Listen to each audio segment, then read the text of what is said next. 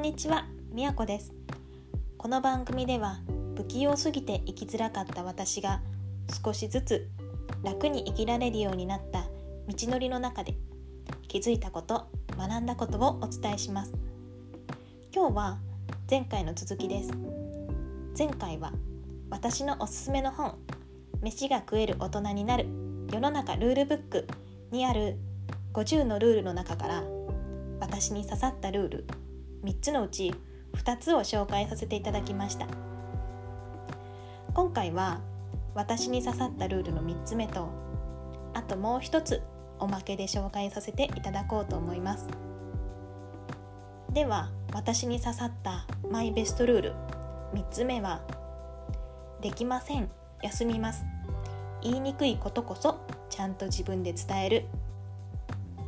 この本では自分の行動に責任を持とうという意味での教えなのですが私の視点はそれとはちょっと違います。言いにくくてもできません休みますというのは自分を守るために大事なことです。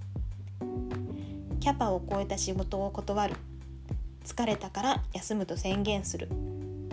言いにくくても必要な時は本音を伝える。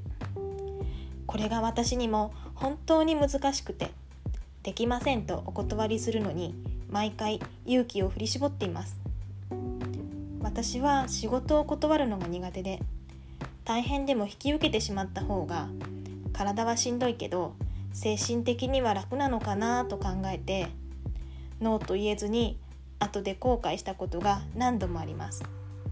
世の中優しく気を使ってくれる人ばかりじゃないから自分を守ることも大事な能力です。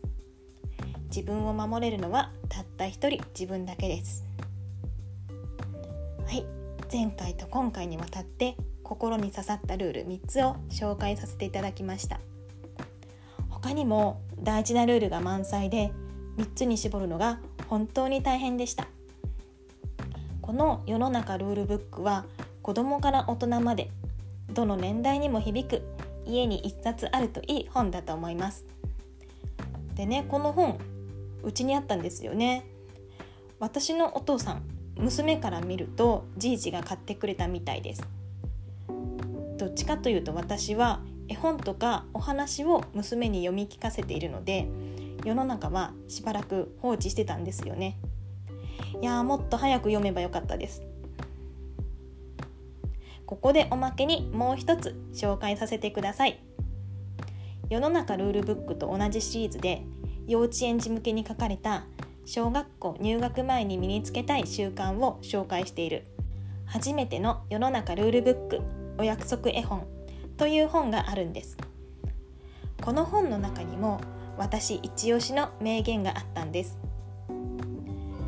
その名言というのが自分を好きでいるあなたはあなたを好きでいよう。理由なんていらないよ。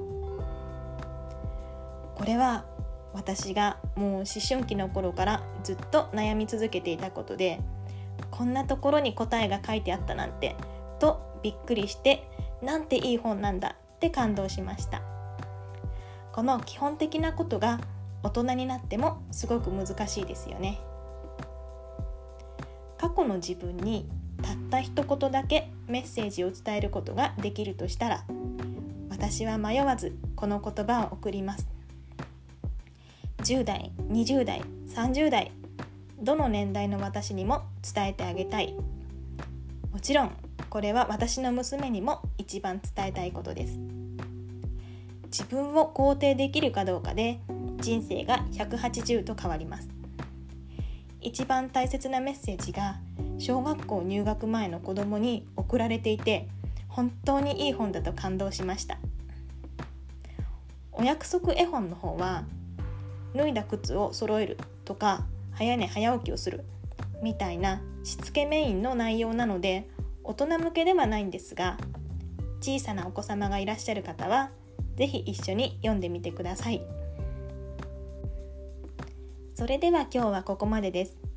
最後までお聴きくださりどうもありがとうございました。みやこでした。